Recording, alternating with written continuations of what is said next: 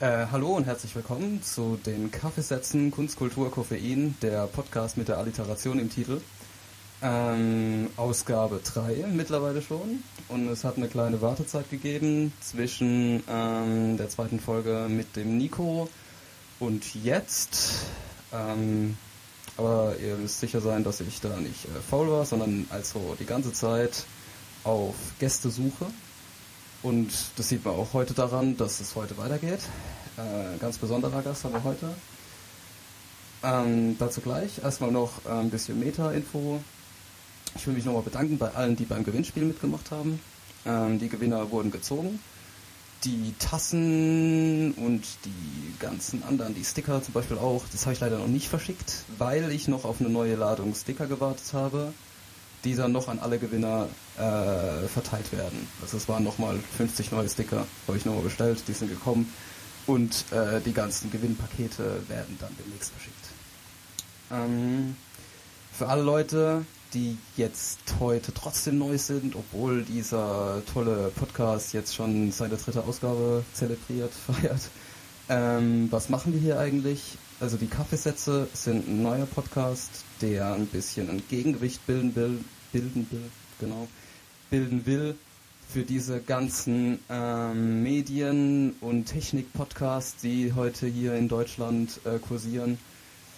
Ähm, ein Podcast, der Kunst und Kultur, vor allem junge Kunst und Kultur äh, behandeln will und da mit Leuten spricht, die da aktiv beteiligt sind, Künstler, ähm, schaffende Leute, die Projekte haben in der Kunst- und Kulturszene, eigentlich alles, was auch nur im Fantasy damit zu tun hat. Und ähm, jetzt ging es in den ersten beiden Folgen, wenn ihr die verfolgt habt oder wenn ihr die nicht verfolgt habt, könnt ihr die immer noch abrufen, das Internet vergisst nicht ähm, ging es in den ersten beiden Folgen eher um Musik. Da habe ich mit dem Manuel geredet, äh, über seine Bandprojekte, da habe ich mit dem Nico geredet. Ähm, auch über Musik und in die, die Musik im Allgemeinen wieder im Zusammenhang mit dem Internet und den neuen, Anführungszeichen neue äh, Webphänomene. Aber alles vor dem Hintergrund der Musik und ähm, das äh, lassen wir jetzt hinter uns mit der heutigen Folge weil wir wollen ja die gesamte Kunst abbilden und deswegen habe ich heute zu Gast ähm, die Aliki. Hallo Aliki. Hallo Benny. Die, ähm, also mit der ich heute ganz generell über das Thema Schauspiel und darstellende Kunst philosophieren will. Und ja, hallo erstmal. Hallo. genau. Ähm, erstmal zu dir selbst. Ähm, ganz allgemein, du hast Abitur gemacht. Ja. Ähm, Gott, ich krieg gar nicht mehr zusammen. Dann hast du angefangen zu studieren, aber irgendwie doch nicht. Also. ja, so ungefähr. Ich habe Abitur gemacht, habe dann ein Studium angefangen, und zwar Nachrichtentechnik, Elektronik.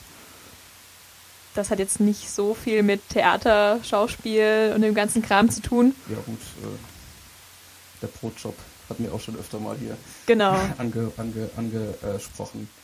Aber das willst du ja eigentlich nicht machen. Was, was dein Hintergrund ist, ist wirklich, du willst Schauspielerin werden. Genau. Schauspielerin sein. Und deswegen äh, bist du prädestiniert für diese Folge als Einstieg ins Thema Schauspiel.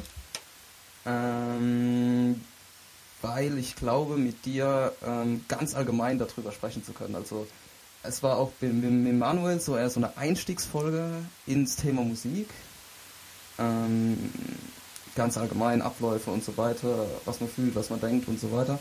Und ähm, das soll jetzt so eine ganz allgemeine Schauspiel-Einstiegsfolge werden. Also, ja, du, du, du schaust schon ein bisschen skeptisch, das sehen, die, das sehen die Leute im Livestream auch, der nicht existiert. ein Glück. Äh, ja. Ähm, nicht so abstrakt, fangen wir mal ganz einfach an. Wie bist du denn zum Schauspielern gekommen, praktisch? Ach Gott, das ist ein paar Jährchen her. Ja, das ist auch gut. Ähm, ich glaube, ich war fünf oder sechs, habe Blockflöte gespielt in der Musik- und Kunstschule. Und dann hat mich meine Mutter einmal eine Etage höher gebracht und bei einer Probe zuschauen lassen. Die haben da auch eine Theatergruppe gehabt. Und dann habe ich bei dieser Probe zugeschaut und seither komme ich davon nicht mehr weg. Das Fieber angefangen. Ja. Und unheilbar. ähm, ja, man macht mal weiter. Das ist, das ist eigentlich immer interessant, erstmal die Leute, die man hier zu Gast hat, ein bisschen kennenzulernen. Wie ging es denn, denn weiter? Was, was war so praktisch deine Station? Wie würdest du es selbst beschreiben? Ja, lange Zeit war dann wirklich diese, dieses Theater, diese Theatergruppe und ähm, wurde dann irgendwie immer intensiver, die Lehrer wechselten, die Stücke wurden anspruchsvoller, man lernt ein bisschen mehr dazu und dann, weiß gar nicht, irgendwann kam Theater AG in der Schule, was schnell wieder abgehakt war, weil nicht so chlorreich. Ähm, und dann wurde es aber irgendwie, ging es auf die Oberstufe zu und die Frage, was man später machen möchte. Und dann wurde es immer interessanter, auch sich damit zu beschäftigen, mit dem Beruf als Schauspieler.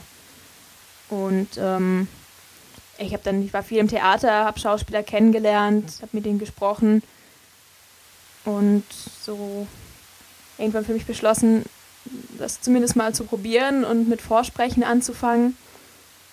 Und seither nehme ich noch mehr Unterricht und gehe vorsprechen und mache an Kurzfilmprojekten mit. Alles, was man so irgendwie, was irgendwie im entferntesten mit Schauspiel zu tun haben könnte. Gut, das, das umreißen wir alles noch. Auch dem, dem äh, also ich habe mir alles hier aufgeschrieben. Mein, mein Lieblingswort ist Sendungsvorbereitung. Ja, das, das zelebriere ich immer. Also ähm, auch die ganzen Projekte. Aber ähm, wie, wie, wie mache ich denn jetzt weiter? Also die ganzen Projekte, das, das besprechen wir gleich noch.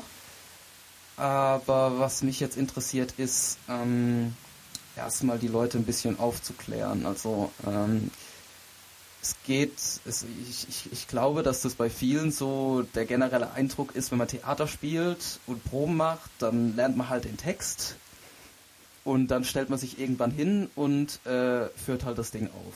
Und das ist irgendwie, irgendwie ganz seltsam und irgendwie auch ein bisschen trocken. Aber das, das ist es ja gar nicht. Das weiß ich aus eigener Erfahrung auch. Das ist eigentlich sehr, sehr viel mehr. Und du, du sprichst ja auch von Fieber bei der ersten Probe schon, die du gesehen hast. Und ähm, was mich jetzt interessiert und was wahrscheinlich auch sehr interessant für die, für die, für die etwaigen Hörer ist, ähm, einfach mal zu beschreiben, wie ist denn so der Weg von so der ersten Textprobe praktisch zum Auftritt? Also was, was, was gibt es da alles zu tun? Kannst du ja in, ganz Viel. kleinen, in, ganz, ja, in ganz okay. kleinen Abschnitten vielleicht erzählen. Ähm, ja, du kriegst erstmal das Textbuch, damit fängt es an. Und ähm, im Normalfall weißt du auch schon von vornherein, welche Rolle du spielst. Und liest dir erstmal das Buch durch und vielleicht gefällt es dir, vielleicht auch nicht. Das ist schon mal nicht das Entscheidende. dir, dir muss das nicht gefallen. genau. Genau, du machst was du zu machen hast. Oder beziehungsweise du kriegst diese Rolle vorgelegt und ähm, musst dann nicht entscheiden, ob es dir gefällt oder nicht. Du musst nur entscheiden, wie du damit umgehst, dass es dir vielleicht nicht gefällt. Und ähm, gucken, dass du was draus machst, dass es dir am Ende gefallen kann. Genau, äh, liest dir es mal selber durch, dann gibt es eine erste allgemeine Textprobe, wo alle erstmal zusammenkommen und das Stück zusammen lesen und der Regisseur ein bisschen sagt, im Idealfall, in welche Richtung es gehen soll.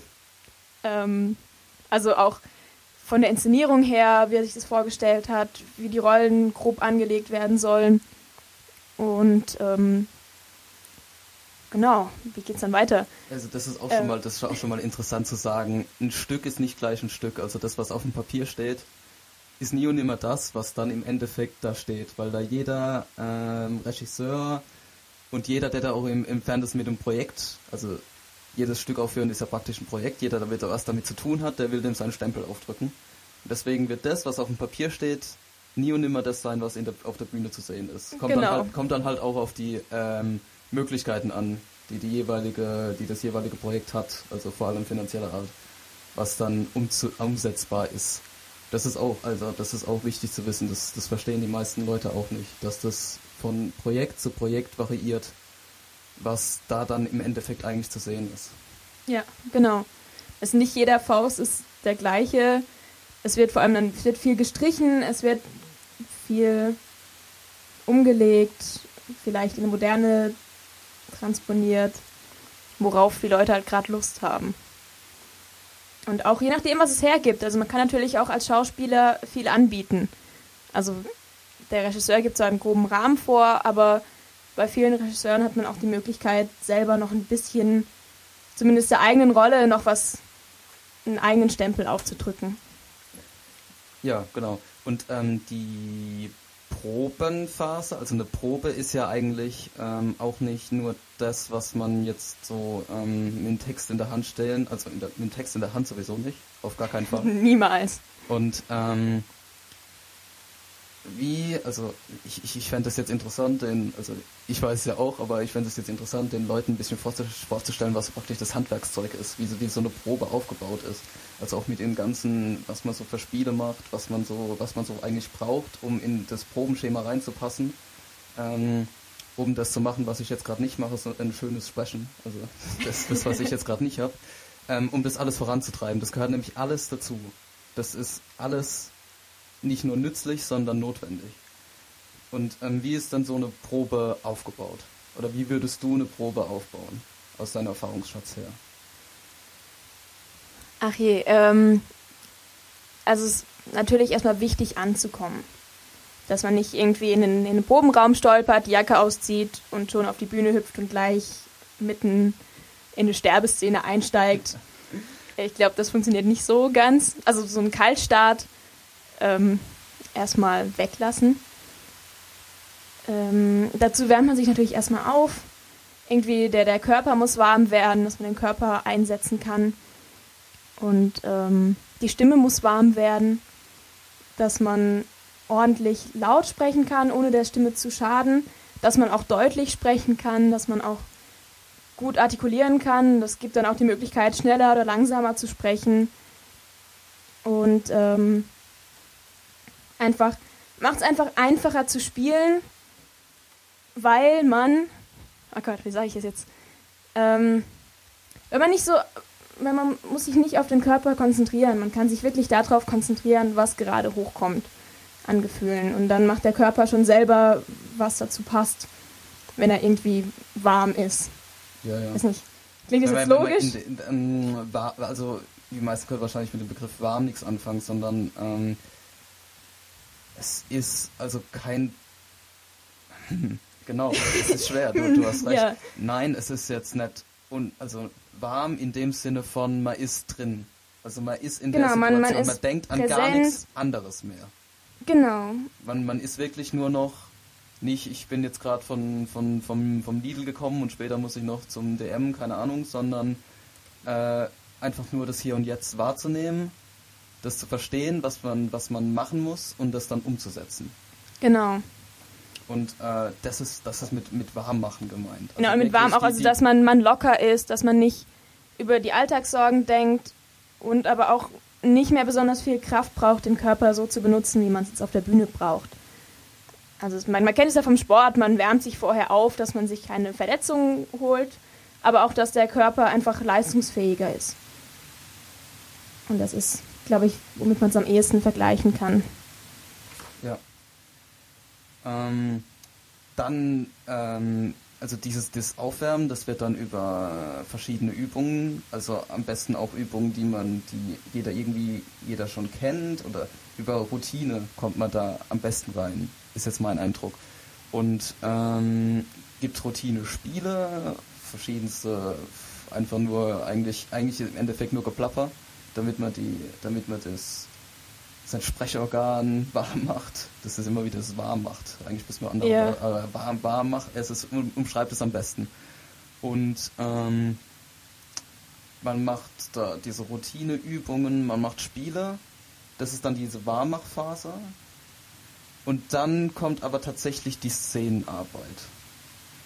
Und wie ist also wie, wie, wie könnte man die, wie können wir das beschreiben, wie ist das aufgebaut? Also man, man stellt sich, also wieder, wieder betont, nicht mit dem Textbuch, man stellt sich eigentlich ja schon hin und macht das, aber Genau, die meisten, meisten Regisseure lassen einen anfangen, erstmal wirklich zu improvisieren. Also klar, die Szene ist vorgegeben, der Text sollte eigentlich schon auswendig im Kopf sein. Ha. Ja, dafür gibt es dann zur Not eine Soufflöse, die da sitzt und deinen Text einsagt oder nicht mehr weißt. Ähm, und dann ist erstmal die Aufgabe der Schauspieler, sich die, die Situation erstmal vorzustellen und sie so pur zu nehmen, wie sie ist und einfach mal zu spielen. Und dann gibt der Regisseur manchmal am Anfang schon was vor, dann unterbricht er normalerweise während der Szene und gibt dann so nach und nach seine eigenen Gedanken rein und lässt so die Schauspieler das machen, was er gerne hätte.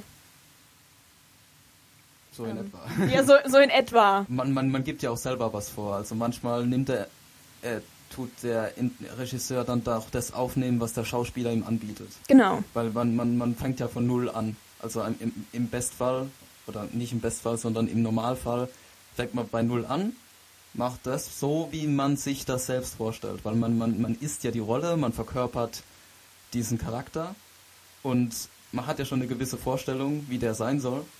Oder man hat schon eine gewisse Vorstellung, wie man den selbst prägt.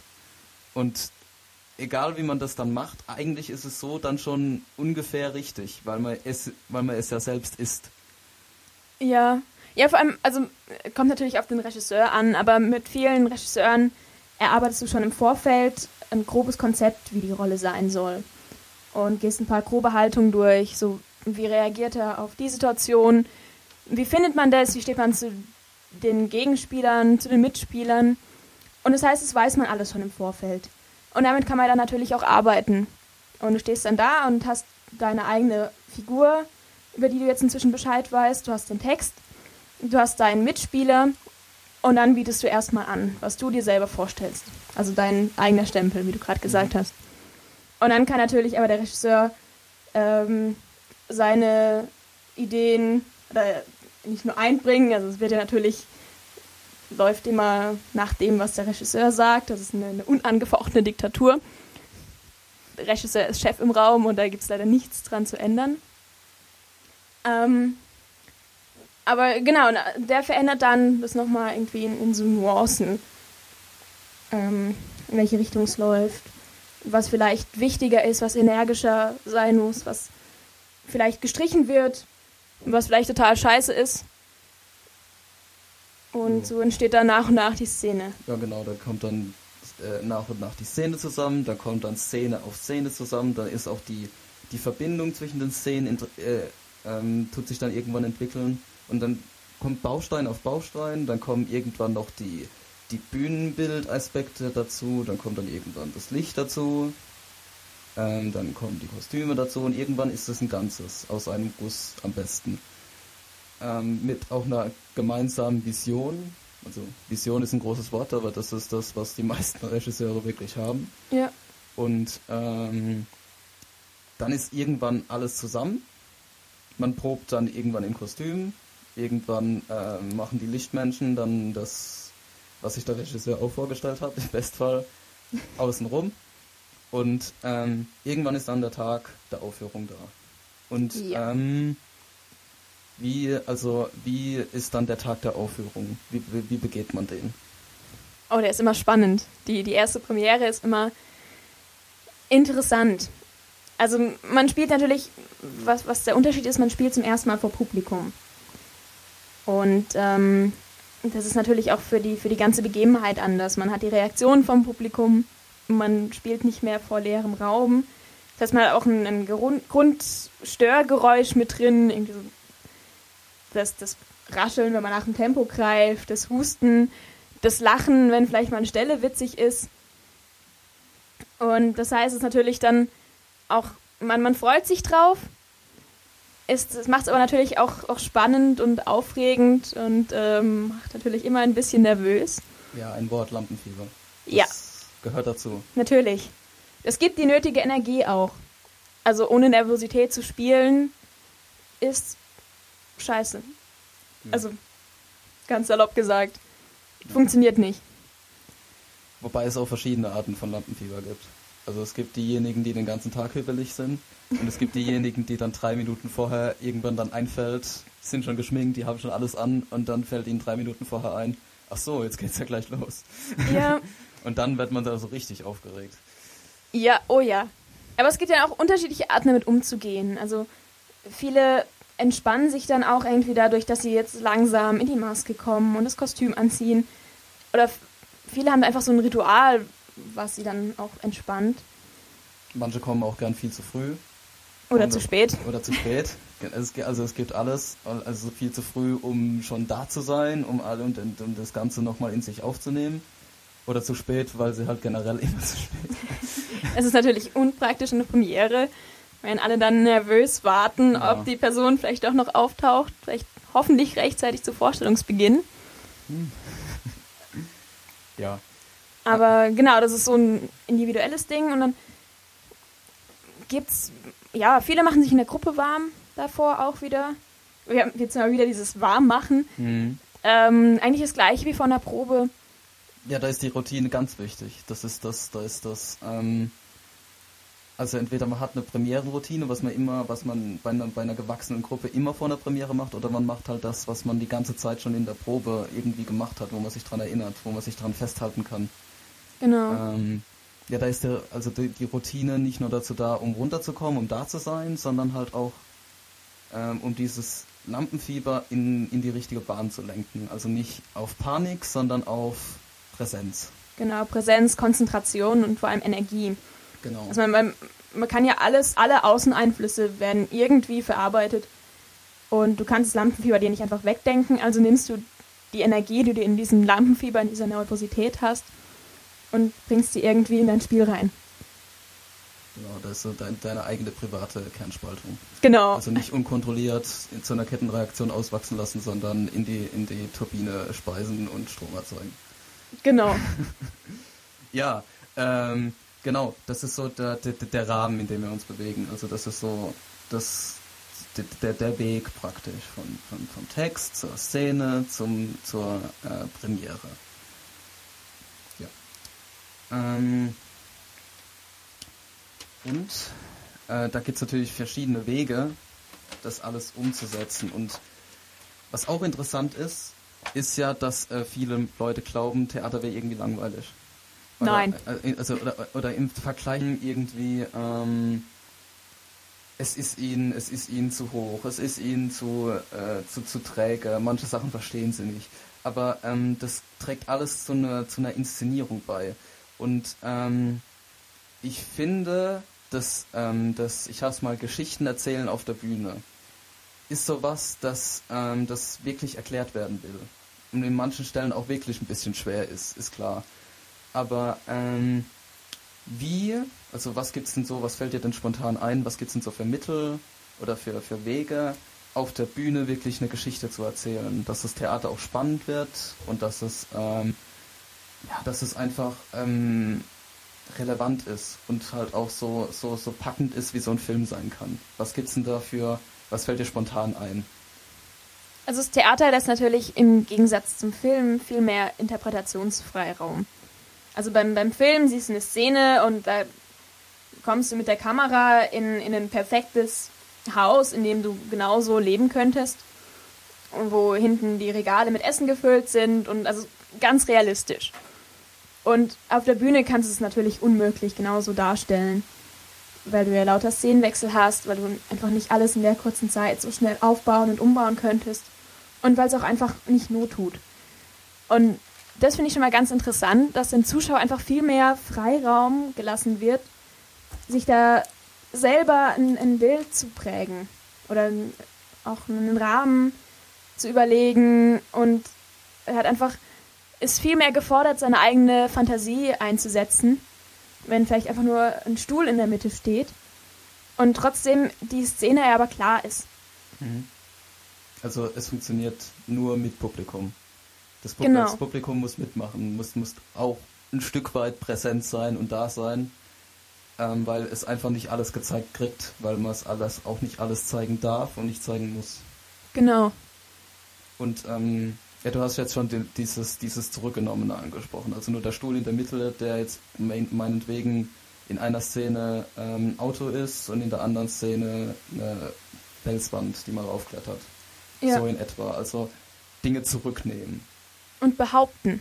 Also das finde ich das Interessante, dass du dann beim Theater einfach behaupten kannst. Also es geht bei, beim Impro-Theater, finde ich, es nochmal einen, einen Schritt weiter. Du kannst dich auf die Bühne stellen und sagen, ich bin Superman, ich kann fliegen. Und in dem Moment, wenn du das mit der, wenn du es auch wirklich stark behauptest, glaubt es in dem Moment jeder. Und im Film brauchst du dafür Millionen. Euro oder, oder Dollar, je nachdem, wo du es drehst, um diese Behauptung auch wirklich wahrzumachen, dass sie dir jemand abnimmt. Das finde ich natürlich oder, oder das Interessante. Im Impro-Theater ist halt dann der Tod, wenn dann einer behauptet, ich bin Superman und der andere sagt, nee. okay, das ist natürlich verboten. Das ist absolut verboten. Aber ja, aber du kannst genau solche Sachen, solche Behauptungen anstellen. Du kannst behaupten, der Stuhl ist ein Berg und wenn das auch ordentlich begründet ist und wenn er als Berg behandelt wird, dann glaubt in dem Moment auch jeder daran. Was auch interessant ist, was ich jetzt in na, da hängt's, bei euch in Berlin im Deutschen Theater, Lenz hieß die Vorstellung, also hieß das Stück, äh, wie heißt er? Nicht, ach Gott, Lenz, wie heißt der Autor? Ähm. Na, ist ja auch egal. also egal nicht, aber mir fällt es gerade nicht ein. Das ist ja mal eine Sache, die man googeln könnte. Ähm, ich erzähle einfach weiter, um diesen peinlichen Moment zu überbrücken. Ähm, da wurde an einer Stelle, also da wurde das auch die ganze Zeit behauptet, wir sitzen jetzt im Zug. Also das wurde auch äh, dadurch unterstützt, dass praktisch das Licht, das die Schauspieler beleuchtet hat, sehr oft und äh, teilweise von, äh, von, also eigentlich nur eine Beamer-Projektion war auf Holzwände. Das ganze Bühnenbild war, das war ein sehr kleiner Raum und es war alles aus Holzwänden gestaltet.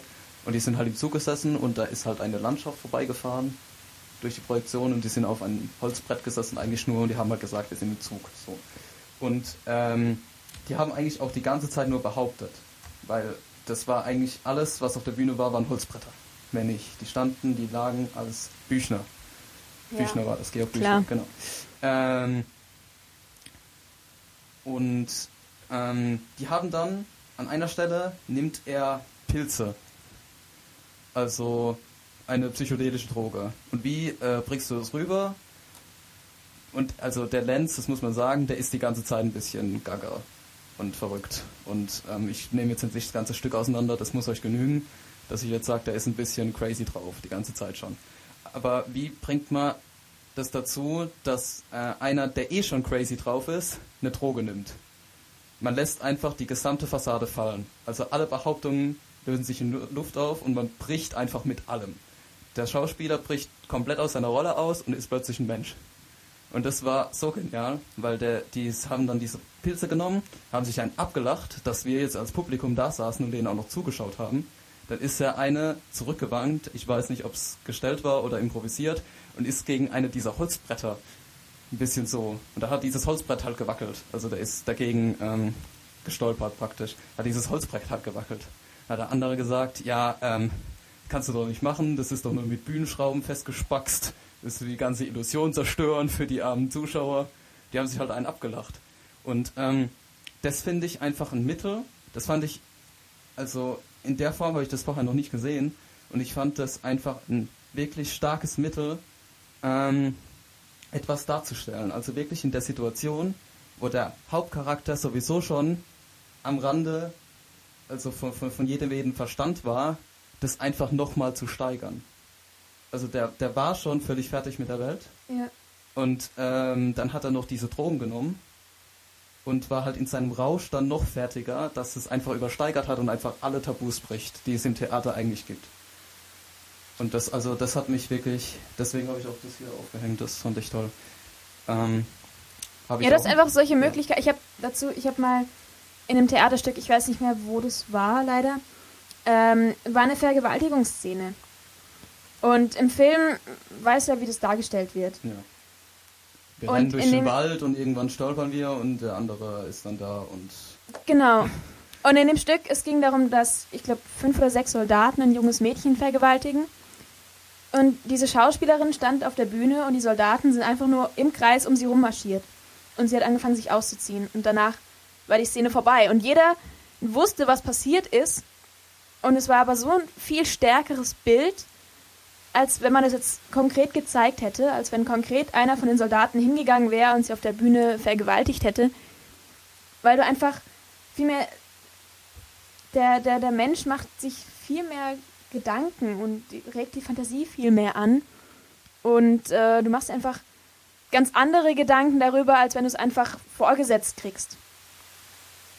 Ja, genau, das, das, ähm, das beschreibt es ganz gut. Was mir jetzt noch einfällt, ist, dass ähm, viele, also vor allem in letzter Zeit, viele Elemente, die im Theater eigentlich gang und gäbe sind, ähm, in diese, in die Filmwelt und was ich jetzt ansprechen will, vor allem in das neue große Kunstuniversum der Serien, weil es jetzt wirklich, ähm, das ist im letzten Jahr richtig abgegangen, was da für, oder in den letzten Jahren, was da für ähm, Serien und wirklich als Kunstform rausgebracht wurden.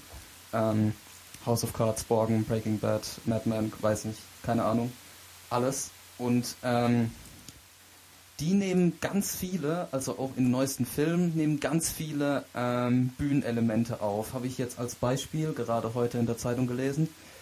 Ähm, ist mir so vorher gar nicht aufgefallen. Ähm, ich weiß nicht, ob du es kennst bei House of Cards. Hast du schon mal gesehen? Nee. Oder ähm, Wolf of Wall Street, hast du das gesehen? Ja. Ja. Ähm, da spricht er doch manchmal direkt in die Kamera. Ja. Das ist doch eigentlich, das ist das Brechen der Dramaturgie. Genau, Ausbruch- vierte Wand ist kaputt. Genau. Kommentar direkt ans Publikum. Genau. Und ähm, das ist das ist eigentlich Gang und Gäbe. Also das das machst du einfach, weil es manchmal einfach sehr Sinn macht, weil es manchmal stark ist und ähm, weil es einfach ein cooler Effekt ist zwischendrin, dass der dass der Schauspieler einfach das Publikum anspricht. Und weil es eigentlich manchmal es sich so anfühlt, es muss jetzt so sein. Aber Ja. in Filmen und in Serien, jetzt bei Wolf of Wall Street war das ähm, ganz schön, also es hätte noch öfter sein können wegen mir. Ich fand das sehr, sehr cool. Ja, ist auf jeden Fall gut gesetzt. Ja, und aber ich, also diese, diese Erzählstruktur mit der Stimme im Hintergrund, das, ich finde, das ist ausgelutscht. Das gab es ja in jedem zweiten Film heutzutage. Ja. Und da, das hätten, da hätten sie ruhig eigentlich fast die gesamte Erzählstruktur so machen können, dass der in die Kamera redet. Weil zum Beispiel bei House of Cards ist es so, dass das ähm, der Kevin Spacey als Frank Underwood, ähm, der macht das permanent. Der, äh, da gibt's immer so eine Kamera, die ist in einem bestimmten Winkel links unten von ihm und eine Kamera, die ist in einem bestimmten Winkel rechts oben von ihm. Und irgendeine, irgendeine Szene ist und dann macht er seinen gehässigen Kommentar dazu.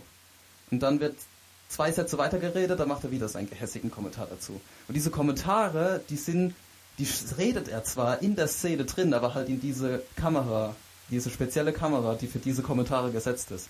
Und ähm, das ist für die äh, anderen außenrum nicht hörbar, das ist nur fürs Publikum bestimmt. Und das sind solche, ähm, das ist von der Inszenierung und von der Dramaturgie einfach Theater.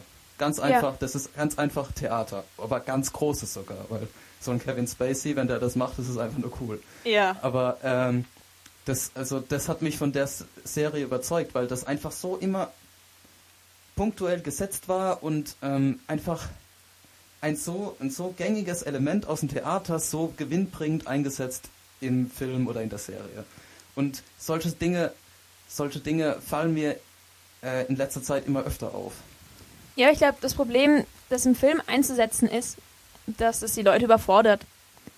Also im, im Theater erwartest du es ja irgendwie. Du bist als Publikum da und du bist anwesend, bist im gleichen Raum wie die, wie die Zuschauer, äh, wie die ähm, Schauspieler. Ja. Ähm, und wenn du, wenn du dir aber einen Film anschaust, dann willst du dich zurücklehnen. Du willst einfach nur äh, zuschauen und eigentlich nicht teilhaben. Er will sich berieseln lassen. Genau. Das hast du auch manchmal, das war's, das, also die, die noch weiter zurückgenommene Variante von diesem Berieseln lassen ist ja einfach nur Fernseher anschalten und nicht mehr, nichts mehr wissen wollen. genau. Da, da, da, tust du, da tust du dir nicht mal mehr aussuchen, was du sehen willst, du lässt dich einfach nur noch berieseln. Genau, und dann kommt da auf einmal jemand und spricht dich direkt an. Und das ist Ja. natürlich, Das holt dich ein bisschen aus der, aus der Kuhle raus, die du in die Couch gesessen hast eigentlich. ja, Und das, das, das spricht dich so direkt an, dass du kaum merklich anfängst nachzudenken. Und das Nachdenken, das willst du eigentlich haben. genau. Und, und das ist aber eben das, was, glaube ich, viele Kinozuschauer nicht wollen. Du sitzt da gemütlich mit deinem Popcorn und dann, also wo du gerade bei Wolf of Wall Street warst, er fängt ja an dann zu erklären und, und redet und redet und sagt dann drei Sätze später, ihr habt sowieso nicht verstanden, was ich gerade gesagt ja, habe. genau. Man hat auch nicht zugehört. Genau. Und Man in dem Moment denkst du so, scheiße, Der hat recht. Ja, verdammt. Und du fühlst dich ertappt. Und das ist natürlich ein Gefühl, was, was viele einfach nicht haben wollen. Ja. Wenn sie einfach nur unbeteiligt irgendeinen Film zur Unterhaltung schauen wollen. ja. Ich, es gen- genau das ist das. Man, man hat an der Stelle auch nicht zugehört, weil die, Nein, natürlich nicht. Ja. Und ähm, ja, das sind einfach die, das sind einfach Theaterelemente. Das, das, das, das hat man auch schon öfters gehabt in Theater, dass man dann, dass man dann vom Schauspieler irgendwas erklärt kriegt und der dir sagt, der dir direkt ins irgendwas ins Gesicht sagt, du es verstehst es nicht und der winkt einfach nur ab und dreht sich rum und macht weiter. Das Ja. sind einfach, das sind einfach Theaterelemente gewinnbringend eingesetzt. Und das ist, das ist eigentlich Geschichten erzählen auf der Bühne, auf einem Streifen, also heutzutage nicht mehr, aber halt auf einem Streifenfilm. Ja. Ja. Ja, und das finde ich genau die interessanten Punkte am Theater eben, dass da einfach noch viel mehr Möglichkeiten in der Richtung auch existieren. Was mich ähm, zum nächsten bringt, was ich sagen wollte, ähm, wenn das schon eine, wenn das jetzt praktisch eine Symbiose wird langsam zwischen Theaterelementen und Filmelementen, wo also das, das, die Filme, die haben das jetzt gewinnbringend übernommen, manche Elemente, sagen wir jetzt einfach mal, und aber kann auch das Theater irgendwas davon übernehmen? Oder anders gefragt, wo, wo steuert denn das Theater hin? Was, was, was, was ähm, kann man denn heutzutage machen im Theater? Was kann man heutzutage machen? Also auf jeden Fall von der, von der Schauspielart her geht es mehr in Richtung Film als früher. Also es gibt zum Beispiel, es gibt diese, diese ganz großen Schulen in, in Berlin, die Ernst Busch, wo Jahre hin, über Jahre hinweg alle Top-Absolventen an die Top-Häuser kommen und die werden langsam immer weniger gefragt, weil sie zu technisch sind. Man sagt, ja, die können das ganze Handwerk, die können toll sprechen, die können alles super auf der Bühne umsetzen, aber es ist kein Gefühl mehr dahinter. Wenn man sie vor eine Kamera stellen würde, wäre es einfach platt. Mhm. Und das wollen immer weniger Theater und es wollen immer weniger Zuschauer. Und was einfach inzwischen viel interessanter ist, ist dieses natürliche, direkte, womit man sich identifizieren kann.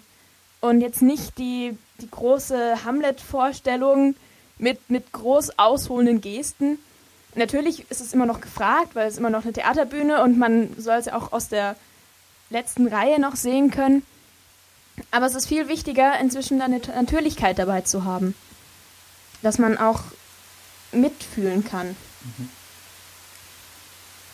Ähm, das, das, das, das glaube ich, das braucht man noch mal ein bisschen genauer erklärt. Also ich, ich verstehe, was du meinst, aber Ja. ich, äh, das war jetzt ein bisschen sehr abstrakt. Ja, okay, gebe ich zu. Ähm, Also ähm, dieses, dieses große Gesten machen, das ist ja das, was man so kennt, also was man sich so vorstellt im Theater. So der Bade trägt vor. ähm, Genau, der zwei, Schädel im zwei Kopf. Häuser, Montague und Capulet, äh, in ewigem Zwist, keine Ahnung, ich weiß nicht mehr auswendig.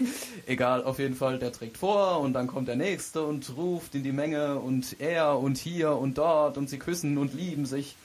Äh, das ist das, was man sich so vorstellt. Und ähm, das, also so war es nicht.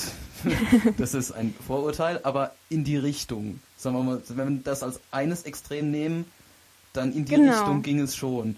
Und ähm, das, das sagst du jetzt, das will man zurücknehmen. Also keine großen Gesten mehr, heißt in dem Fall nicht, ja, ha, und hier und dort, sondern, ähm, ja, wie soll man das so beschreiben?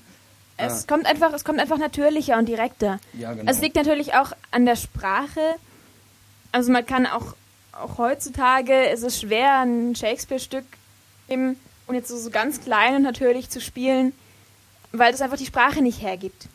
Oder also die Sprache gibt ja un, unfassbar viel vor bei Shakespeare. Es ist eine wunderschöne Sprache und es geht, geht sehr einfach runter und verleitet aber natürlich auch dazu, eben dieses, diesen, diesen Platz zu nehmen, diese, diese großen, getragenen. Es ist ja, es ist ja eigentlich, du, wenn du das machst, dann trägst du ja eigentlich ein Gedicht vor. Genau. Und wenn du ein Gedicht vorträgst, dann bist du in einem schönen Rhythmus und du trägst vor und du gehst hoch mit der Stimme und runter.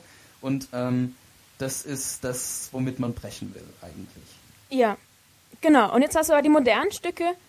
Ähm, die, es gibt jetzt gerade auch ein paar Autoren, die das so richtig auf die Spitze treiben. Die, die lassen nicht mal die Zeit, die Sätze fertig zu reden. Ja. Die brechen mitten im Satz ab. Du, Und- du, weißt, welches Wort eigentlich fehlt. Also Genau. Du, du, du sagst, du sprichst es im, im Kopf, das letzte Wort oder die letzten drei, vier Wörter von dem, was gesprochen wird, eigentlich mit. Du weißt es. Aber die Schauspieler sprechen es nicht mehr.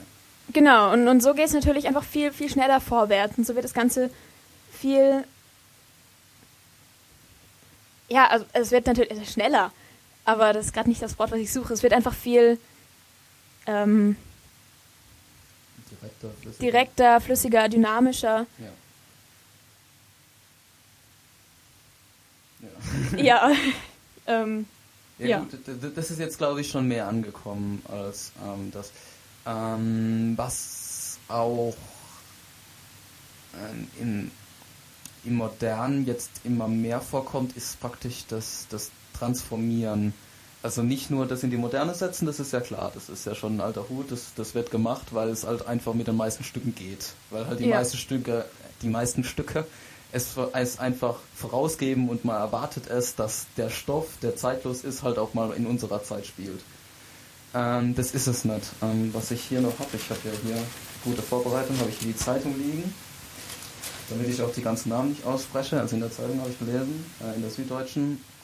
Ähm, ein Autor namens Simon, äh, Simon Stones äh, hat für das Theater Oberhausen die Orestie, also ähm, wie heißt dieses mit dem Muttermord und alles, griechische Tragödie, bla bla, umgeschrieben in komplett modern und ähm, hat also allerlei, also nur noch moderne Bezüge da drin.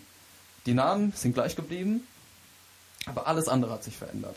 Sogar die Reihenfolge. Also es beginnt mit dem grausamen Muttermord an sich und es endet mit der Anfangsszene, äh, mit, mit oder nicht mit der Anfangsszene oder was halt eher am Anfang passiert, wo die, äh, wie heißt die, irgendwie, wer, wer, wer bringt sein Kind um? Äh, ähm, er bringt sein Kind um. Die Iphigenie oder wie sie heißt, keine Ahnung. Nee, Iphigenie soll geopfert werden Ja, warte. und, und landet dann auf dieser Insel. Oder? Oder? Ja, ich müsste es mir nochmal durchlesen. Ich, äh, ich werde den, die, diesen Artikel, den wird es auch sicherlich online geben aus Süddeutscher, den werde ich mal in die Shownotes geben. Auf jeden Fall, was ich sagen wollte, das ist ein Stück, das ist, das ist schon, äh, schon tausende Jahre wird es gespielt. Und dieser ähm, Autor hat es für das Theater Oberhausen einfach mal komplett umgestellt, umgeschrieben und es ist irgendwas Geiles draus geworden. Und ähm, das ist die, das ist die Entwicklung, wo wir hinsteuern, finde ich. Also, dass du praktisch alle Stücke nehmen kannst und sie komplett auseinander nimmst und dann wieder was Neues draus machst. Und ähm, also dieser, dieser Artikel im Feuilleton der, der Süddeutschen, das war wirklich ein Loblied, muss man wirklich sagen, auf diesen Autor. Ich weiß gar nicht, ob das gerechtfertigt ist, ich habe das nicht gesehen, aber ich, äh, ich war davon überzeugt, als die das beschrieben haben. Ja. Ja, klingt auf jeden Fall interessant. Ja, es ist auch, also es war auch, es ist, also kannst du dir gerne später mal durchlesen. Also es ist wirklich, wirklich sehr interessant. Ja gut, ähm, da haben wir ein bisschen das, das Theater und das Schauspiel umrissen jetzt hier. Ähm, bevor wir es vergessen, du spielst ja nicht nur äh, auf der Bühne ein bisschen rum, sondern du hast ja auch jetzt angefangen, dich ein bisschen ich nenne es mal Indies-Film-Szene zu bewegen. Ja. Wahrscheinlich auch ein bisschen hochgestochen, aber ich sag's einfach mal so. Ähm, sag doch mal dazu was, ein bisschen zu Projekten und so weiter. Ach Gott, ich habe angefangen mit ähm, eine Frage. Mit einem mit einem kleinen Horrorfilm letzten Sommer. Und ähm, ja, heißt ein kleiner Horrorfilm, also sind so 70 Minuten Splatter-Movie, ziemlich cool. Und ich bin auch immer noch gespannt, was dabei rauskommt. Ähm, und ja, so habe ich angefangen. Ja, sag, sag doch, sag doch einfach Ach so. mal, nicht, nicht, nicht nur, nicht nur, äh, nicht nur so abstrakt, sag doch mal den Namen und Okay, dahinter ja. steht. Das dürfen wir Ähm. alles machen, das ist ja kein öffentlich-rechtliches Radio, das ist Podcast. Aha, Wir cool. dürfen auch Werbung machen. Ja, dann mache ich mal Werbung. Ähm, und zwar ist dieser Film Creepcom. Trailer kommt bald raus. Wurde mir zumindest versprochen. Und es geht um ein, ein verlassenes Haus und ein, ein darin wohnendes Geschöpf, dieses Creepcom-Ding halt. Und ähm, man, man sieht ein, ein junges Pärchen, was wandert durch, durch diesen Wald, in dem das Haus steht und irgendwie in dieses Haus reinkommt. Und sie wacht dann auf, sieht ihren, ihren Freund schon halb zerfleischt neben sich und versucht dann irgendwie Hilfe zu holen und den Weg nach draußen zu finden. Und auf dem Weg nach draußen findet sie dann unterschiedliches. Also sie findet einmal ein, ein junges Mädchen, was an einem Haken hängt, aber noch lebt. Das wäre dann ich in diesem Film. Na.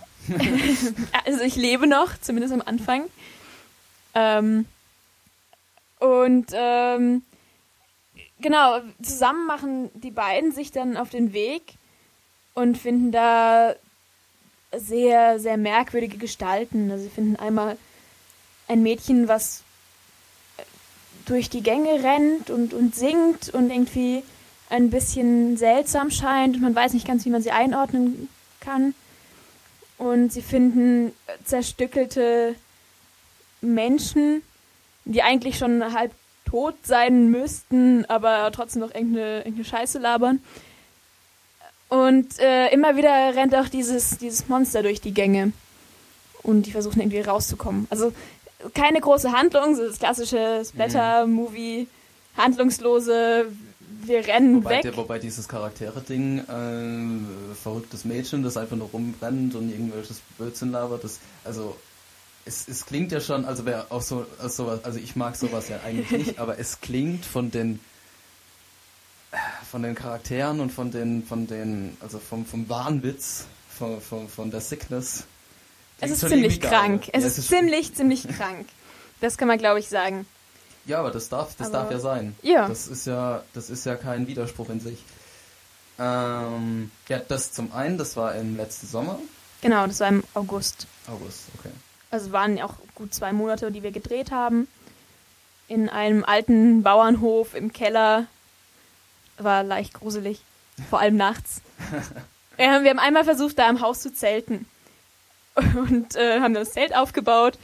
Und es wurde dunkel und wir wollten das Zelt nochmal umstellen und es hat nicht geklappt. Und das haben wir fünfmal versucht und dann hatten wir so Panik, dass wir ins Auto gestiegen sind, das, das Zelt irgendwie zusammengeknüllt im Haus versteckt haben und so weit weggefahren sind, wie wir nur irgendwie konnten, weil wir echt so Panik gekriegt haben an diesem Haus. Also unfassbar. Aber auf jeden Fall ein Erlebnis. ja, da ist man halt tief drin in der Rolle. Ja, Irgendwann. ja, das ist krass. Du spielst den ganzen Tag Panik und, und rennst irgendwo weg und, und siehst irgendwo Geister oder, oder Monster.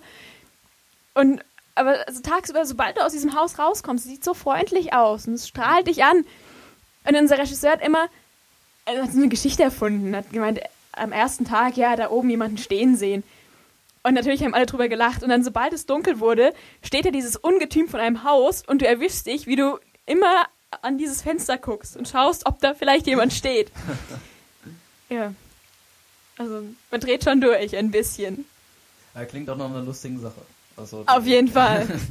Auf jeden Fall. Ähm, das ist aber, ähm, also aus welchem Beweggrund wurde der Film gemacht? Äh, also einfach nur, einfach nur just for fun oder? Ähm, ein bisschen mehr als Just for Fun. Also ähm, der, der Drehbuchautor und Regisseur hat es quasi jetzt als, als Einstiegsprojekt mal versucht. Mhm. Also möchte irgendwie ähm, ein paar, paar Sponsoren finden, ein paar Gelder zusammensuchen, um, um größere Projekte machen zu können. Mhm. Und ähm, um sich einfach einen Namen zu machen. Das ist ja das, das irgendwo A und O. irgendwo Irgendwo muss man anfangen, anfangen, einen Namen und irgendwo brauchst du den Sponsoren. Ja, ist genauso wie hier äh, der, die Kaffeesätze. Wir fangen auch einfach irgendwo an und machen uns demnächst einen Namen. Genau. Äh, ja, schön. Ähm, packen wir auch in die Show Notes. Keine Sorge. Ähm, findet ihr, wenn ihr das sehen Trailer wollt. kommt. Trailer kommt. Ähm, ja, erzähl doch weiter. Du, du. Genau, dann, dann kam, was kam denn dann? Ähm, hier in der Gegend haben wir einen, auch einen Langfilm gemacht. Auch, äh, das war mehr Just for Fun. Ähm, Angelus hieß der. Ist auch noch im Schnitt. Und es ist ein, ein Liebesfilm Ah, das brauchen wir nicht so genau. ein, ein junges Mädchen, was hin und her gerissen ist zwischen einer, einer Zwangsverlobung und ihrem Lover, der jetzt halt lustigerweise ein Künstler ist und hier perfekt in eine Sendung passen würde. Ja, immer her damit. genau, und, und da kommt irgendwie der Krieg dazwischen und, und der Vater kommt dazwischen und alles geht runter und drüber. Ähm, so, so, so ein klassisches, kla klassisches Krieg und Frieden. Ja, Drama. genau. Ja, so mit ein bisschen Stolz und Vorurteil. Ähm, hat auf jeden Fall Spaß gemacht, war, war ein schöner, schöner Dreh. War ein tolles Team. Mit dem Team habe ich nochmal was gemacht. Und zwar letztes Wochenende? Vorletztes Wochenende? Vor, vor kurzem. Ja, sag, in letzter sag Zeit. Mal, sag einfach mal zu den, Rahmen. Genau, und zwar gab es da einen, einen Kurzfilm-Wettbewerb, der 99 Fire Films Award, der hier ähm, in Deutschland, Österreich, Schweiz stattfindet. Also in allen deutschsprachigen Ländern. Ich hoffe, dass ich jetzt keinen Mist erzähle. Ähm, ja, Idee des Wettbewerbs, man hat 99 Stunden Zeit, um einen 99-sekündigen Kurzfilm zu produzieren. Und man kriegt ein Thema vorgegeben und das ist dann an einem bestimmten Tag. Genau, Donnerstag mittags wird das Thema online gestellt. Und ähm, Warte, dann hat man. Ich finde find das raus, wann das war. Das war am 6, 25. oder sowas. Also Donnerstags war 30. Donnerstags war 23. Genau, am, am 23. wurde das Ganze bekannt gegeben, das Thema. Was war äh, bewegende Geschichten, schreibt das Leben oder irgendwie sowas. Und die Vorgabe, das Internet muss irgendwie in diesem Kurzfilm auftauchen. Ach nein. Ja. Okay. Ähm, wie vollkommen egal, Hauptsache das Internet taucht auf und ist als solches erkennbar. Ähm, ja, genau, also man hat quasi 99 Stunden, um ein Drehbuch zu schreiben oder generell ein Konzept zu entwickeln, die Schauspieler zu aktivieren, das Ganze zu drehen und zu schneiden und letzten Endes hochzuladen. Und ähm, das, ist, das war gut anstrengend, aber ich glaube, es ist was ganz Gutes bei rumgekommen. Doch, äh, also ich habe das schon gesehen und das äh, äh, seht ihr auch im Ankündigungspost zu dieser Folge. Äh, das Video habe ich geteilt. Aber ähm, ja, also ist es wirklich ganz toll geworden. Also ich fand das beim ersten Mal sehen wirklich, wirklich sehr schön. Danke. Ähm, ist natürlich aufgrund seiner Kürze natürlich sehr zurückgenommen. Also es ist ja, fast, schon, fast, schon, fast schon Theater. Man muss sich den Rest selbst denken. Aber das ist das, ist das Schöne daran. Also ähm, man versteht den Sinn dahinter und es ist auch wirklich ästhetisch gemacht. Ja, einfach mal anschauen. Und ähm, da kann man ja dann irgendwie auch unterstützen, so viel ich weiß. Ja, ich, ich glaube, da gibt es doch so einen Publikums... Ab, es gibt einen Publikumspreis und ich glaube am 6. Februar werden die besten 99 zum Voten genau, freigegeben. Genau, wir bedanken uns bei allen Teams fürs Durchhalten, die Energie und die vielen, vielen Filme. Am 6. Februar 2014 startet an dieser Stelle zusammen mit den Veröffentlichungen bla bla bla das äh, Top 99 Publikumsvoting. Ja. Genau, äh, also wenn wir unter den 99 sind, dann dürft ihr gerne mitvoten. Dann äh, da, da, da, hoffen wir mal, dass das soweit ist. Und wenn, wenn das soweit ist, dann voten wir natürlich. Sehr schön. Ja. Und das war jetzt das, das Allerneueste, was du so. Genau, das war das Aktuellste. Ist schon was ähm, in, in, in Aussicht oder ist das erstmal, liegt das erstmal alles auf Eis? Also ein, ein konkretes Projekt habe ich, glaube ich, nicht mehr. Noch eins? Doch, ich habe eventuell noch eins, wo wir letztes Jahr im Winter Probeaufnahmen zugeschossen haben. Das war in, in Kiel. Ähm, ging irgendwie um, um Zombies und wieder die Flucht vor diesen Zombies. Und das soll jetzt eventuell nochmal ein, ein längeres Projekt geben. Da weiß ich aber noch nicht genau wann und wo und wie und ja. ob. Also da lassen wir uns mal überraschen. Genau. Ich finde also Updates gibt's immer. Ähm, Jetzt sind wir an die Stelle gekommen, die ich die ganze Zeit warte. Willst du eigentlich einen Kaffee haben? Sehr gerne. Sehr gut. Dann äh, gibt es jetzt den Kaffee für diese Folge. Und derjenige kommt aus Äthiopien.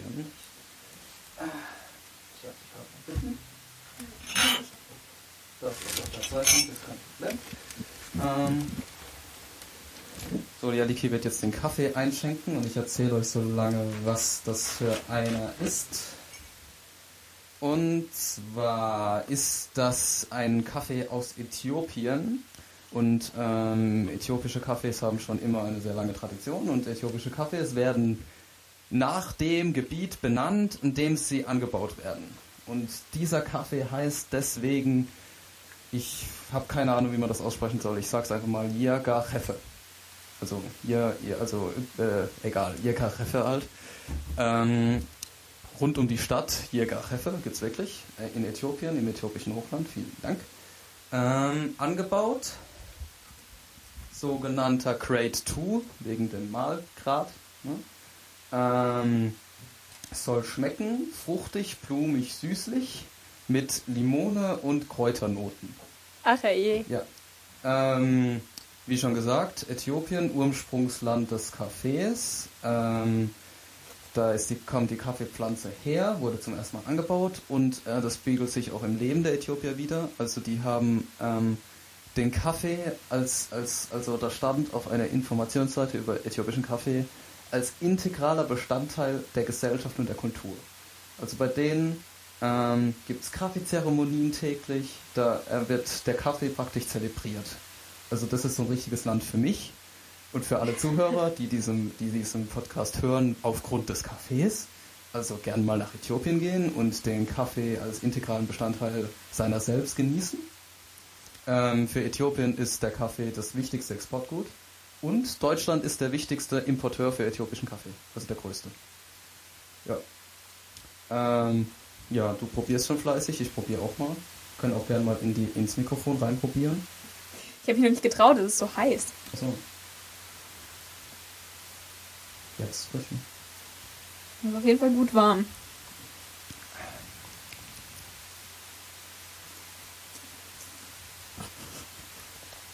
Ja, der, der, der, der Nico hat das letztes Mal auf die Spitze getrieben und so richtig so durchgeschlürft hier.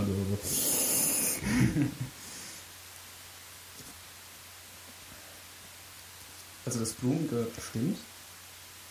Ja, ein, ein bisschen blumig. Ich hätte mir vorher zwar nicht vorstellen können, wie blumig schmecken soll, aber ich glaube, das ist Du, blumig. äh, der, der erste Kaffee, das sollte schokoladig schmecken. Das habe ich mir auch nicht vorstellen können, aber der hat wirklich nach Schokolade geschmeckt. War so. Weiß ich auch nicht warum. Der hat so geschmeckt. Und es ist, ähm, ich habe eigentlich immer gesagt, ähm, der hat eine bestimmte Säure, aber die hat der nicht. Deswegen. Also der hat, äh, hat jetzt irgendwie keine so eine Säure wie die vorherigen Kaffees. Und deswegen glaube ich, dass du dieses Weichere als blumig also interpretiert praktisch. Ja. Äh, äh, stimmt, der, der ist Der ist nicht so sauer. zärter. Ja, genau. Der, ist, der ist liegt ganz schön. weich auf der Zunge. Der rollt einfach nur runter.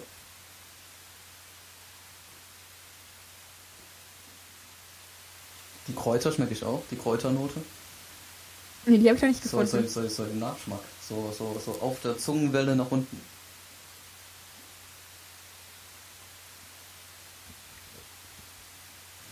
Bisschen. Also ich finde, ein bisschen schmeckt man die Kräuter.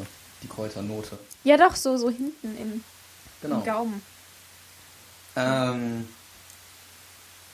was soll ich noch erzählen hier? Ich habe noch. Ah, in Äthiopien werden die, die, der Kaffee, da wird in sogenannten Waldgärten angebaut. Also nicht irgendwie so eine Kaffeeplantage, sondern ganz naturbelassen. So ein Waldgarten. Also mitten im Wald anscheinend sind dann die äh, Pflanzen. Gibt es auch noch ein äh, Erntevideo, ein Kaffee-Erntevideo aus Äthiopien. Das habe ich mir aber noch nicht angeguckt, aber das ähm, werde ich mal noch hier teilen für diesen Kaffee. Ah ja, und äh, Yirgacheffe ist eine der berühmtesten Kaffeeanbaugebiete der Welt. Noch nie gehört. Ja, ich auch nicht. Aber es, Also. ist, es ist berühmter Kaffee, den wir hier trinken. Also ganz, also die, die Lady Di der Kaffeesorten. Der ist auch echt gut. Ja. Also ähm, wieder mal eine klare Empfehlung. Schon, schon, also drei von drei haben wir jetzt hier. Sehr gut. Ja. Also lässt, los, so lässt sich's weiterreden. Ja, auf jeden Fall. Ja. Ähm, also Äthiopien Jäger Chefe oder Jäger Chefe oder was weiß ich. Aus Äthiopien Hochland. Sehr ähm, ja, trink du ruhig weiter. Ich schau mal, wo wir weitermachen können. Ähm, ja, es gibt natürlich so, wenn man jetzt so ähm, praktisch Einblick in zwei Welten hat, gibt es natürlich die ganz langweilige Frage, ähm, was ist denn so der Unterschied zwischen Theaterschauspielern und Filmschauspielern? okay, einfach weitermachen. Ja, genau. Ähm, kannst du da das, kannst du fast drin. Sind wir nicht fest?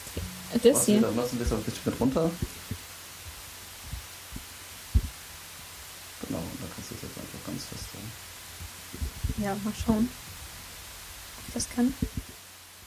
Dann fällt's wieder. Ich halte es einfach fest jetzt. Okay. Ähm. Äh, jetzt habe ich die Frage vergessen. Äh, der Unterschied zwischen äh, Schauspielerei Ah, ja, genau. Dings und Dings. Ähm, der Unterschied. Der Unterschied ist groß. Ähm, Da gibt's viel zu erzählen. oh ja. Ich weiß gar nicht, wo ich anfangen soll. Also, wir hatten es vorhin schon mal über, über Natürlichkeit und Direktheit auf der Theaterbühne. Und ähm, das ist natürlich aber beim, beim Film noch, noch viel krasser. Und ähm, wie, wie erklärt man das? Also man- beim Theater muss man ja immer noch mitbedenken, dass es für die Zuschauer ist. Also es ist für die Zuschauer auch in der letzten Reihe. Das heißt, du musst, musst sprechen und spielen, dass nicht nur die erste Reihe was davon hat, sondern im Idealfall alle. Das heißt, du sprichst lauter, du sprichst deutlicher, du artikulierst besser, was natürlich jetzt aber gut artikuliert äh, auf der Kamera ziemlich albern aussehen könnte. Beziehungsweise mit ziemlicher Sicherheit ziemlich albern aussieht. Und genauso sind aber auch die, die Gesten, die Ausdrücke ähm, sind einfach größer. Also wir hatten wir es vorhin über, über Größe und, und das ist einfach der Hauptunterschied. Ähm, dass du beim, beim Film natürlich viel mehr zurücknimmst. Du machst, beim, beim Film reicht eine Augenbewegung, um ein Gefühl auszudrücken. Irgendwie, ein, wenn du genervt bist, verdrehst du halt einfach genervt die Augen. Das Ähm, reicht auf der Bühne nicht. Im, Im Leben nicht. Auf der Bühne sehen die ersten zwei Reihen die Augen vielleicht. Und im Film steht die Kamera aber na, vielleicht einen halben Meter vor dir und konzentriert sich nur auf das Gesicht. Und dann wirkt eine, eine große Kopfbewegung und eine abfällige Geste mit der Hand übertrieben, um, um genervt darzustellen. Weil in Wirklichkeit würdest du ja auch nur die Augen verdrehen. Und ähm, ja, beim, beim Film ist einfach ganz wichtig, alles sehr, sehr natürlich zu nehmen. Also du stellst im Grunde die Kamera als Beobachter hin für eine, für eine alltägliche Begebenheit. Während du beim, beim Theater einfach auf, auf so viele Sachen dabei noch achten musst. Irgendwie so, ähm, wo sende ich das Ganze hin oder wo, wo schaue ich hin? Bin ich bühnenoffen? Bin ich, also schaue ich den, den, den Zuschauer so halb an, während ich das Ganze rede oder stehe ich mit dem Rücken zum Zuschauer? Das sind alles Sachen, worauf du achten musst. So, dass es nicht, nicht schief läuft. Und die Kamera steht einfach da, wo sie gerade stehen kann, um dich zu sehen. Und das macht dir natürlich, lässt dir viel mehr Freihei- Freiheiten, nimmt dir aber auch gleichzeitig wieder, wieder ein paar Möglichkeiten, die du auf der Bühne hast. Wenn du auf der Bühne jetzt einfach mal zwei Schritte zurückläufst, dann sieht dich trotzdem noch jeder. Wenn du im, im Kamerabild einfach mal zwei Schritte zurückläufst, dann, dann stehst du nicht mehr im Bild oder bist zu klein oder zu groß oder alles- unscharf. Alles, alles mehr vorgegeben. Ja, Also äh, du darfst dann von dem Plan wirklich überhaupt keinen Meter abrücken. nee. Was aber auch bei der bei der Bühne aber auch manchmal auch so ist, weil dann praktisch das Licht, wo du wo du drin stehst, genau darauf auf, ausgerichtet ist. Also da kommt es nicht auf zwei Meter an, aber es kommt schon auf die bestimmte Richtung kommt schon an. Ja. Klar. Aber also bei, beim, beim Film hast du auch dann innerhalb von unterschiedlichen Einstellungen auch unterschiedliche Spielweisen. Also wenn du eine Großaufnahme hast, dann ist natürlich wichtig, dass alles an, an Gefühl sich im, im, im Gesicht abspielt. Und sobald du in eine Totale gehst, musst du da schon wieder größer spielen. Da musst du da schon wieder schauen, dass der, der Körper mitspielt. und der Körper auch irgendwie was aussagt und nicht stocksteif dasteht, wie du es gerade eben gemacht hast, um diese Großaufnahme zu spielen und dich in dieser Großaufnahme weg möglichst wenig mit dem Kopf zu bewegen. Und so. Du hast auch viel mehr, viel mehr technische Aspekte, die du beachten musst. Und ähm, ich hatte gerade noch einen Punkt. Ähm, genau, also ein, ein ganz großer Unterschied ist natürlich das, das Live-Sein. Also beim, beim Theater spielst du live vor Publikum und du kriegst sofort eine Rückmeldung. Und du, du spielst auch mit deinem, mit deinem Gegenspieler oder mit deinem Mitspieler. Und beim Film spielst du für eine Kamera. Natürlich kannst du es dann nochmal wiederholen und du kriegst die Rückmeldung vom Regisseur, aber es ist kein, kein Feedback in dem Sinne. Ja, ich denke, es ist auch der, ein großer Unterschied, dass du praktisch, also im praktischen Sinne nicht unbegrenzt, aber du hast theoretisch die Möglichkeit, nahezu unbegrenzt die Sache zu wiederholen. Ja.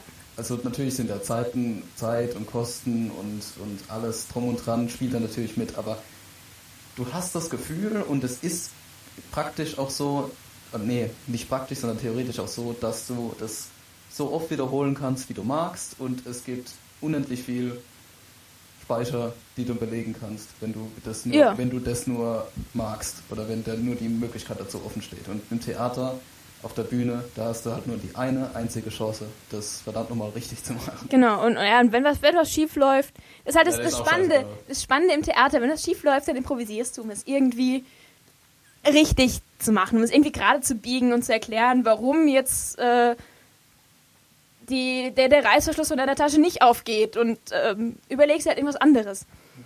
Und wenn du beim Film bist, dann, dann ruft der Regisseur Cut es wird geguckt, wie das Problem zu beheben ist und dann wird das Ganze nochmal gedreht. Und es ist nicht, es ist nicht langweilig, aber es nimmt so ein bisschen was von dieser, von dieser Spannung und von dem. Das sind meine Lieblingsmomente, wenn irgendwas auf der Bühne schief läuft. Also es sind immer so, dann, dann wird es nochmal spannend, dann wird es nochmal neu und das macht das Theaterstück aus. Oder das Theater an sich. Nee, es macht, es macht, also das Theater an sich ja, aber es macht nicht das ganze Stück aus, sondern nur den einen einzigen Abend. Genau. Und das macht, macht jeden Abend einzigartig. Und das fehlt dir halt beim Film so ein bisschen. Das ist, du schaust, kannst ihn dir anschauen und dann schaust du ihn dir am nächsten Tag nochmal an und der ist genau der gleiche. Und im Theaterstück kannst du jedes Mal neu gehen. Ja, genau. Das, ähm, das, das, ist, glaube ich, auch das, was, die, was viele Leute nicht verstehen. Bei einem Film, das schaust du dir halt fünfmal an und dann entdeckst du halt vielleicht mal was Neues und eine neue in, der, in Dialog ein neues Vorgreifen oder so, wenn du ihn nochmal genauer guckst, aber eigentlich ist es fünfmal dasselbe. Ja. Aber ins Theater kannst du an fünf verschiedenen Abenden gehen und es ist fünfmal anders. Ja. Nicht komplett anders, es, ist, es wird immer noch das gleiche geredet, das sind immer noch die gleichen Gänge, aber es ist fünfmal einfach was anderes. Das liegt in der Natur der Sache ja, das jeder Schauspieler das, ist jeden Tag ein bisschen anders genau, drauf. Es, es, liegt in der Natur der Sache, es ist was Gutes, aber das ist das, was viele Leute einfach nicht verstehen. Dass das, ähm, dass das die ganze Sache nochmal spannender macht und das nochmal ausmacht. Ich will den, den, also den Film will ich auf gar keinen Fall schmälern. Das sind einfach, das ist einfach auch eine sehr, sehr coole Das ist eine ganz, genau, eine eigene Form für was, sich. Ja, genau, und das, das sind halt Sachen möglich, die auf der anderen Seite im Theater überhaupt nicht so denkbar sind. Und es ist einfach auch nur total cool, einen guten Film zu, zu sehen oder zu machen. Ja. Aber es ist, es ist, es steht, also das Theater steht nicht vom Film zurück und Film auch nicht vom Theater zurück. Das nee, das ist schwer, man kann nicht sagen, ich, ich gehe nicht ins, ins, Theater, ich gehe lieber ins Kino. Also natürlich kann man dazu sagen, aber es ist schwer, die beiden zu vergleichen. Also ich habe mal, hab mal mit einem genau darüber diskutiert und er meinte dann, ja, der, das Kino hat wenigstens den Vorteil, dass man da neuerdings auch in 3D schauen kann. Ja, ja schön. Also, also Theater ist ja die ganze Zeit schon 3D. Ich, ich fühle mich immer so zweidimensional auf der Bühne. Ja. Aber nee. Theater, das kann sogar 4D werden, wenn der, wenn der, wenn der Schauspieler in irgendeiner Szene dir auf den, auf, auf den, Schoß zockt. Ja, das, ja. das gibt's. Das ist, das ist schön. Das würde ich auch gerne machen. ja. Genau, ja, aber das sind so die, die Unterschiede. Hm. Ähm, Stichwort Schauspieler selber. Scheiß Idee. Was? Scheiß Idee. ja, warum? Also das, das, das, das war's jetzt du. Ich wollte okay, eh Entschuldigung. Drauf, ich wollte eigentlich eher über die, über die, weil du, weil du vorhin äh, schon die Schauspielschule, also die in Berlin angesprochen hast, wollte ich da über den Weg auf das Thema, aber du hast es jetzt schon so schön angesprochen. Dann äh, beginnen wir doch mal auf dem Weg Scheiß Idee. ja, ähm, warum will man Schauspieler werden? Warum will man Künstler sein? Warum will man Künstler sein? Da habe ich später auch noch eine schöne Anekdote. Was sagt du dazu? Es ist eigentlich, wenn man mal so rational das Ganze betrachtet, dumm. Scheiß Idee. Scheiß Idee. Man, man kriegt kein Geld, man hat null Sicherheit im Leben. Äh, ähm, und also ich merke es jetzt schon bei meinen Vorsprechen. Es ist jedes Mal, es ist schon, schon so ein Kampf, überhaupt das zum Beruf machen zu können. Und ähm, im, im Beruf später wird es ja nicht, nicht besser. Also es ist jeden Tag ein Kampf und der, der Kampf kann so frustrierend sein und, und es kostet Energie und, und Zeit. Und es gibt Momente, wo man einfach nur da hockt und sich wirklich fragt, warum.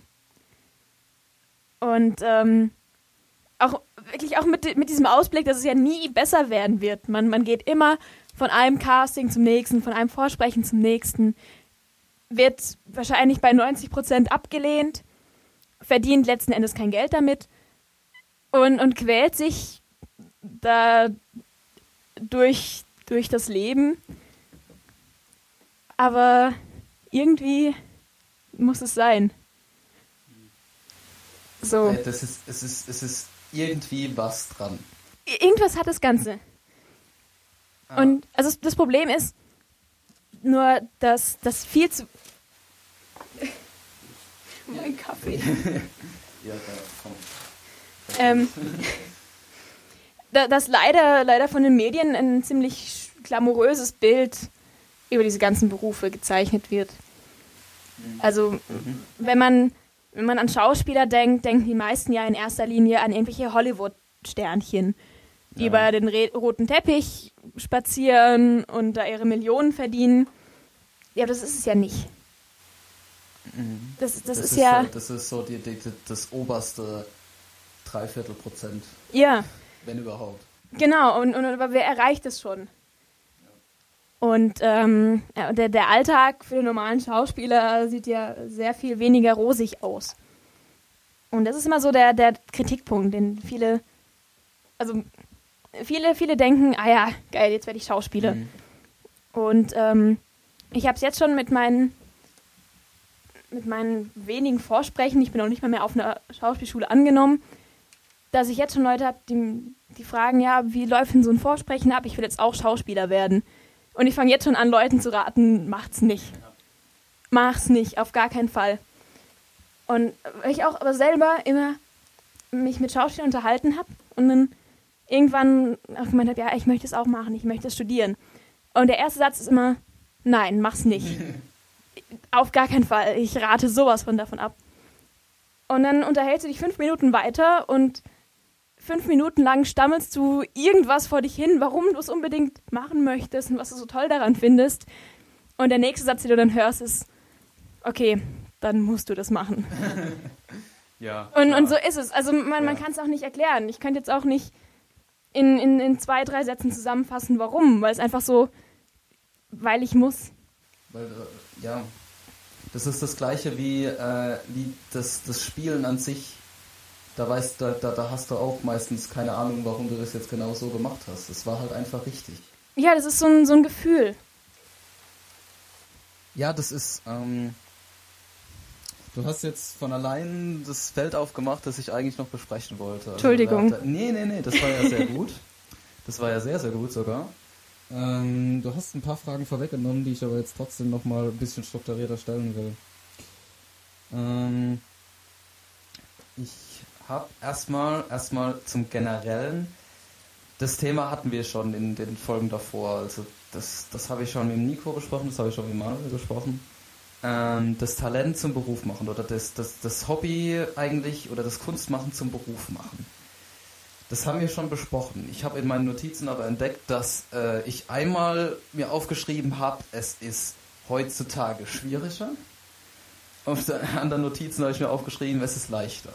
Aber was, was, was stimmt denn jetzt? Ach Gott, schwere Frage. Ja. Ähm, Weil das, ich ich, ich habe dann auch nochmal überlegt und was, was, was stimmt denn jetzt? Was ist es, also jetzt wirklich heute, in, für, für, für, für unsere Generation, ist es jetzt, wenn ich jetzt Saxophon spielen kann oder wenn ich ein guter Schauspieler bin, ist es jetzt für uns heutzutage leichter, das wirklich zu machen oder ist es schwerer geworden? Ich glaube, es ist so ein Mittelding. Du kannst, es ist, es ist leichter, die, die Ausbildung zu machen. Also ähm, es gibt natürlich, es gibt diese paar staatlichen Schulen, wo es sehr schwer ist, angenommen zu werden. Es gibt aber auch unendlich viele private Schauspielschulen. Aber du willst wo man, eigentlich ich, eine Ja, genau, eigentlich immer auf eine staatliche. Aber viele, die eben auch durch dieses, wieder, wieder bei diesem verzerrten Bild denken, ah ja, ich werde Schauspieler, egal wie, gehen dann, sprechen einmal an einer privaten Schule vor, weil es leider auch auf dieses Trugbild gibt, privat muss ja logischerweise besser sein, weil dafür zahlt man Geld. Ist nur leider nicht so. Ist nicht. Warum? Ist definitiv Warum? nicht. Einhaken? Warum? Warum? Ähm, weil du einfach an der staatlichen Schule eine ganz andere Ausbildung hast. Du hast eine ganz viel intensivere Ausbildung und du hast auch einen, einen viel kleineren, ausgewählteren Kreis, der angenommen wird. Ja klar, die, die Privaten, die wollen ja Geld verdienen. Genau. Deswegen nehmen sie mehr an. Nicht unbedingt mehr, aber einfach auch aus weniger Bewerbern. Also viele haben ungefähr eine gleiche Klassengröße, bis vielleicht ein bisschen größer, nehmen aber in beiden Semestern auf, also zum Wintersemester und zum Sommersemester und haben dann ihre, äh, da, da gibt es natürlich auch unterschiedliche Schulen, ähm, aber die meisten haben dann ihre, keine Ahnung, wie in der Uni 20 Wochenstunden. Mhm. Und damit ist dann gut. Und das hast du halt an der, an der staatlichen Schule nicht. An der staatlichen Schule fängst du morgens um neun an und kommst um halb sieben raus. Abends. Und das jeden Tag.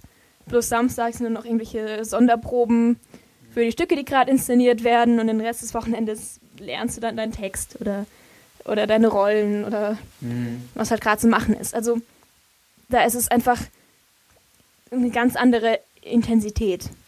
Und dann, was noch dazu kommt, ist halt, weil das halt eine ganz andere Intensität ist, wird halt der praktisch der Abschluss von der privaten wird nicht so hoch gewertet wie der an der staatlichen. Genau, an einem, an einem Stadttheater, na, Stadttheater hast du schon eine Chance, an einem Staatstheater kannst du es mit einer, mit einer privaten Ausbildung eigentlich vergessen. Mhm. Also Und da, wo man eigentlich hin will, genau. musst du eigentlich das machen, was man eigentlich machen will. Genau. Ja, aber das wissen viele einfach nicht. Und die gehen dann, machen dann ihr eines Vorsprechen, werden dann an der privaten Schule genommen und äh, die nehmen halt leider relativ viele. Also einfach, wer, wer das Geld hat, wer sich dann zur Not, auch wenn er einmal abgelehnt wurde, zur Not den Schauspiellehrer leisten kann, der wird spätestens in der zweiten, dritten privaten Schule aufgenommen. Und ähm, das heißt, ja, die sind ja dann, die machen auch einen Abschluss und sind dann ausgebildete Schauspieler, vielleicht sogar staatlich anerkannt oder auch nicht, je nachdem, welche, welche Schule. Und in dem, dem Sinne würde ich schon sagen, es ist leichter, diese Ausbildung zu machen.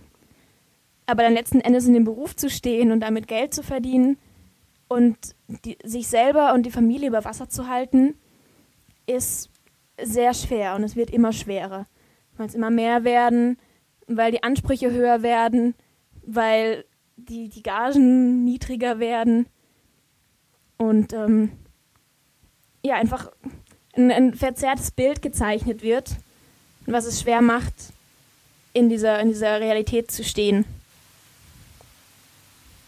Mhm. Gut, ähm, wo, also das war jetzt das und ähm, worauf ich jetzt hinaus will ist, na, wie soll ich weitermachen? Ähm, also wir wissen nicht genau, ob es jetzt leichter ist oder ob es schwerer geworden ist. Ähm, aber wir wissen praktisch, dass das heutzutage ist es eigentlich so ein, so, ein, so ein Traum von vielen Künstler zu werden. Ja. Also es ist nicht mehr so, dass du, dass du sehr gerne, also es ist schon noch so, dass du sehr gerne Architekt werden willst oder Arzt oder so, aber es ist, irgendwie hat jeder, habe ich das Gefühl, oder jeder Zweite oder also der Großteil, ähm, hat den Traum, doch irgendwie sich so selbst als Künstler zu verwirklichen.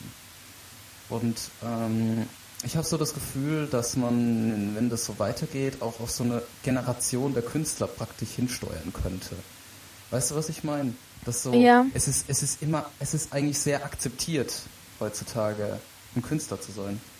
Es ist, es ist, es ist immer noch, also wenn man jetzt unsere Eltern fragt, die sagen, ja, ach Gott, mach das bloß nicht. So ungefähr. Aber ähm, wenn du jetzt Gleichaltrige fragst, so die, wo halt später Alter auch das Sagen haben, die sagen alle, ey, Künstler werden, das ist doch voll cool.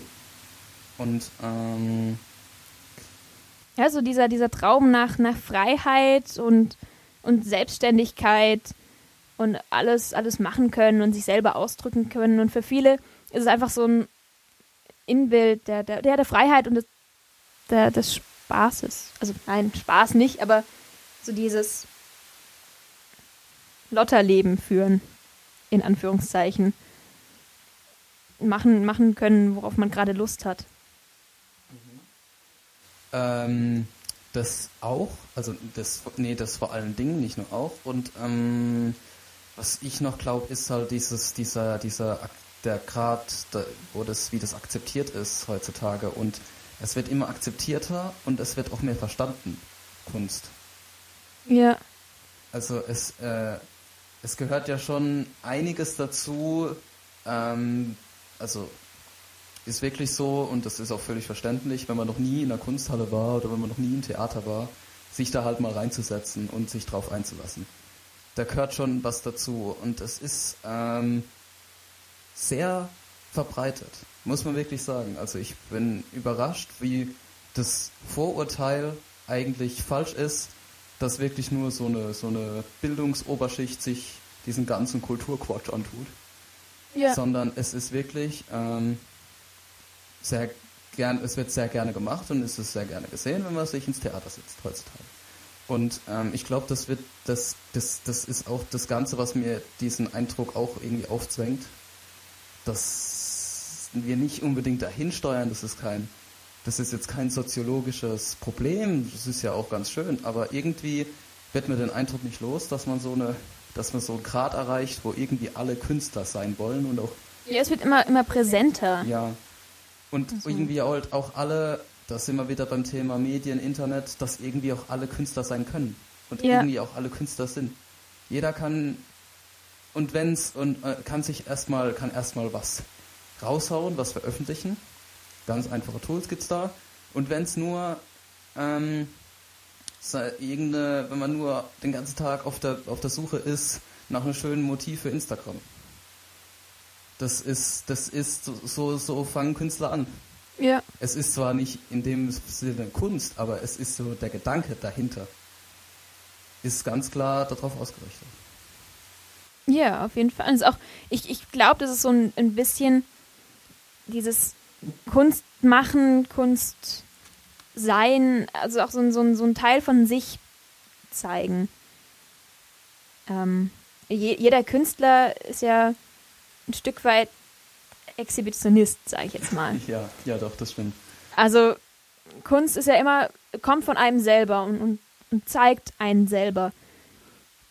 Und ähm, ich glaube, dass es einfach in dieser, in dieser Welt, wo alles immer, immer schnelllebiger wird und jeder so für sich sein, seinen Kram wurstelt, für viele Leute einfach immer, immer wichtiger wird, auch irgendwie individuell zu bleiben und man selber zu bleiben. Ja, das, das, äh, das, das habe ich auch schon öfter beobachtet, dass es ähm, heutzutage sehr, sehr wichtig ist, irgendwie überall dabei zu sein, aber trotzdem individuell zu bleiben. Ja, genau. Also die, dies, das ist so ein Paradoxon, das irgendwie die gesamte Jugendkultur irgendwie vorantreibt. Also wir sind alle immer überall dabei, online, vernetzt und wir sind da und dort und hier und da. Aber ich habe das Coolste erlebt. Ja. So ungefähr ist es immer und überall im Moment. Und ähm, das, das ist aber eigentlich ein, eine Sache, die, also es ist ganz tief verwurzelt. Es geht eigentlich darum, einfach aus dem Denken heraus, existenziell, was bleibt eigentlich von mir? Weißt du, wie werden sich die anderen erinnern? Ja. Und wenn man dann individuell ist und irgendwie sich so heraushebt, dass man dass man ähm, ja, dass man einfach was Besonderes, als sich was als Besonderes darstellt und jemand Besonderes ist. Dann ist man nicht nur im Jetzt irgendwie cool, sondern das ist dann auch halt jemand, wo andere drüber sprechen. Und ich habe vorhin erwähnt, dass ich da noch eine ähm, äh, Anekdote habe. Das ist praktisch ähm, den Beweggrund, den ich immer sehe. Ähm, für die Frage, warum Künstler werden.